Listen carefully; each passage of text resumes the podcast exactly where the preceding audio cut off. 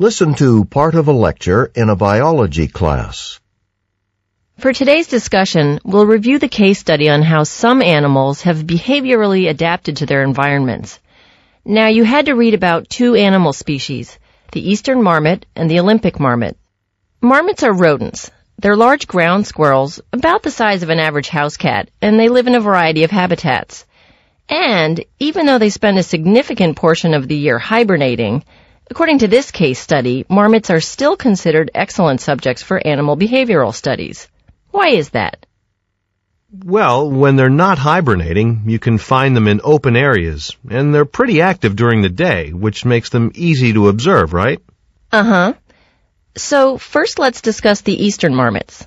They reside throughout the eastern region of North America, where there's a temperate climate, where the growing season lasts for at least five months of the year, which is when they do all their mating, playing, and eating. Oh, I see. At first I wasn't sure what growing season meant, just from the reading, but now I get it. It's the amount of time it takes for them to grow, right? So it'd be five months? Hmm?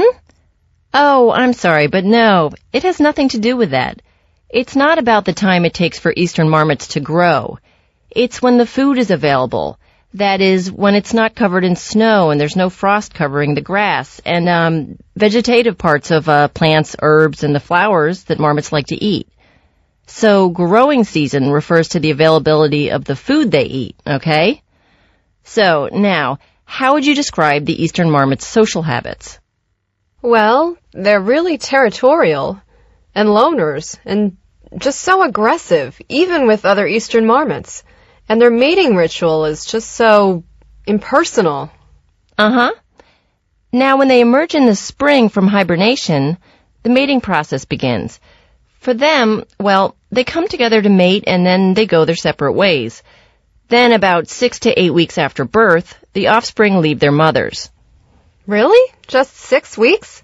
Is it possible for the offspring to make it on their own so young? Well, it's not as if they aren't ready for the real world, because they are.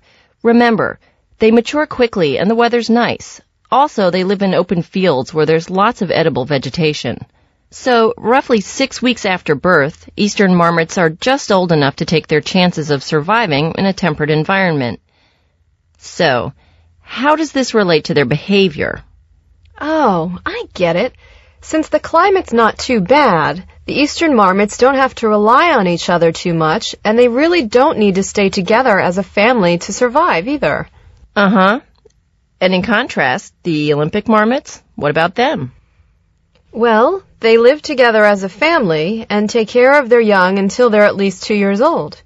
They're really friendly with each other. And what I really like is that they even have greeting ceremonies. And they're not at all aggressive and territorial like the eastern marmots.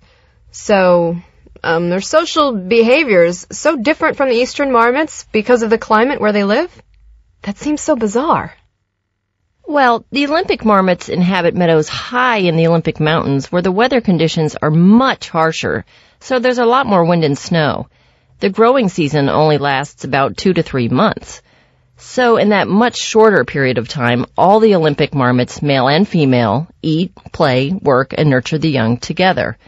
Because the climate is so harsh, cooperation increases the survival rate of the Olympic marmots. They keep their young at home until they're physically able to survive on their own. This could explain why the social behavior of the Olympic marmots is so unlike that of the eastern marmots.